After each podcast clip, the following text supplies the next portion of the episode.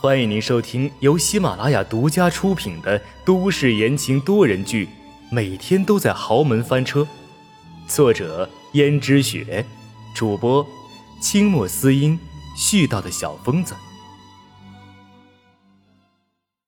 第一百三十七章，引起注意。就算自己记忆力再好，也背不下来，只能背出大概的意思。秦娟看见宋管家稍微有些出神，有些不满的道：“你有没有认真听我说话？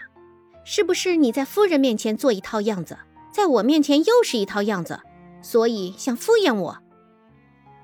宋管家连忙说：“不，不敢。要是今后侍奉的不好，夫人也会来责问的。我怎么敢怠慢秦小姐呢？”秦娟道。那我刚刚说的，你都记住了吗？宋管家又道：“大约都记住了。”秦娟说：“什么叫大约都记住了？你看我挺着肚子给你讲这么大堆话，我容易吗？你却还只是一个大约记住了。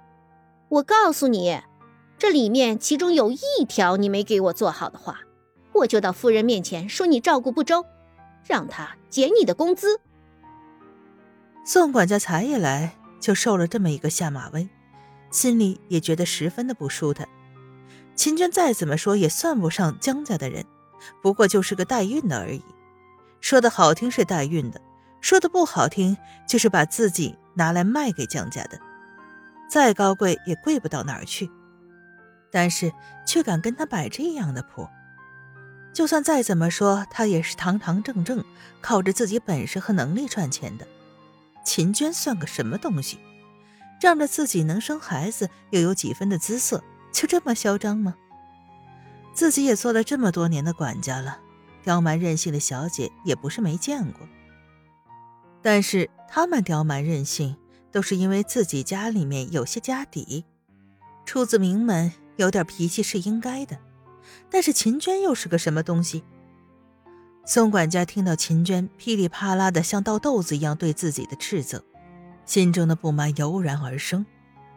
而秦娟看着宋管家越来越低眉顺眼的样子，心中得意。像这样的管家，肯定心高气傲惯了。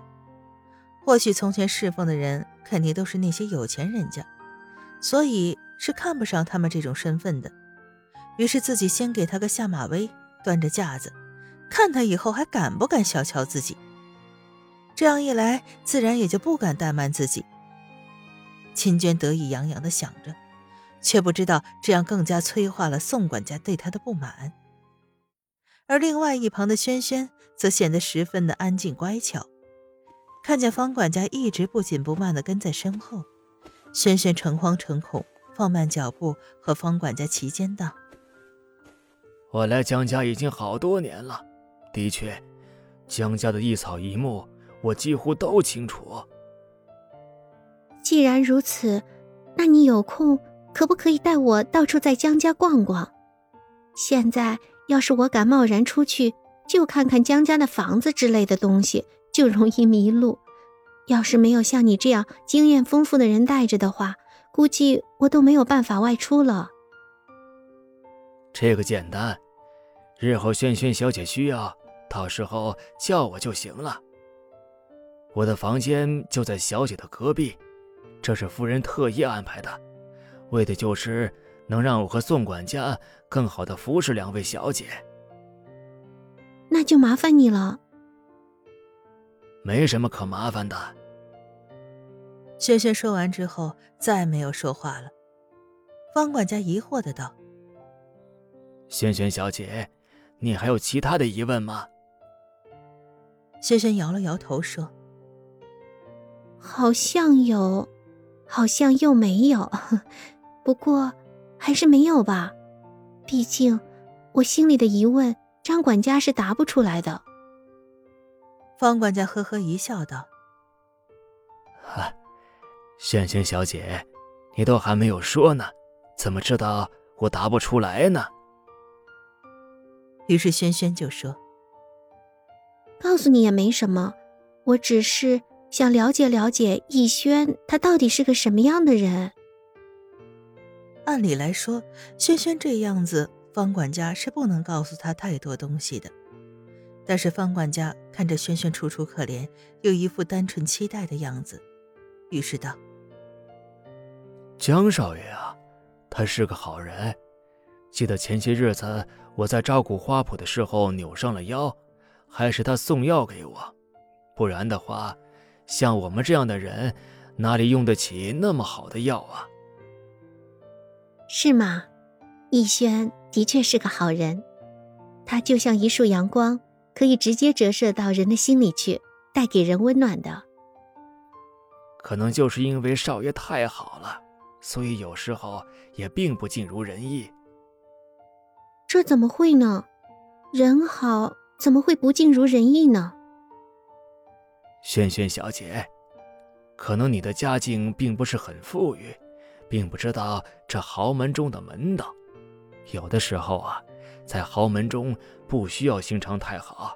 就像严少，可能严少你没有见过，他算不上是一个好人，但是他能给江家带来荣耀，而老爷子仍然很喜欢他。严少，我好像听过。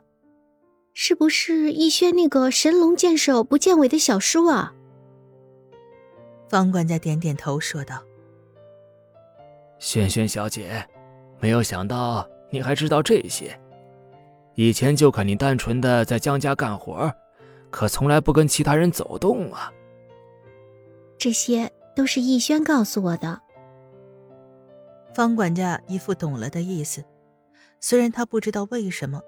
在江家少奶奶，也就是温思思还在的情况下，江如雪竟然将两个怀着江逸轩孩子的女人都弄到江家来，而且吩咐他们好好的照顾。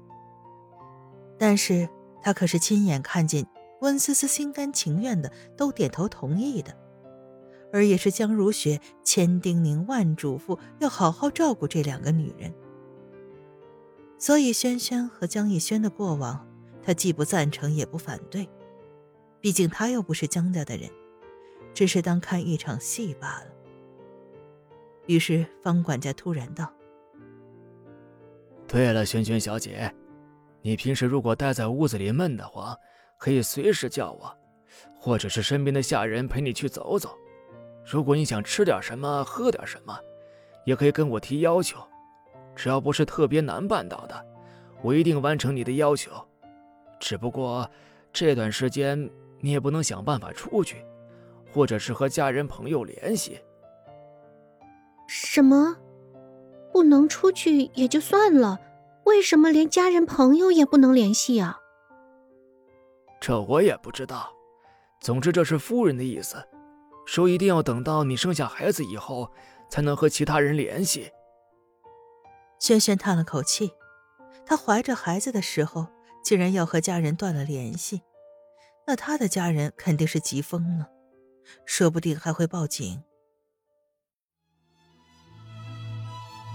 听众朋友们，本集播讲完毕，感谢您的收听。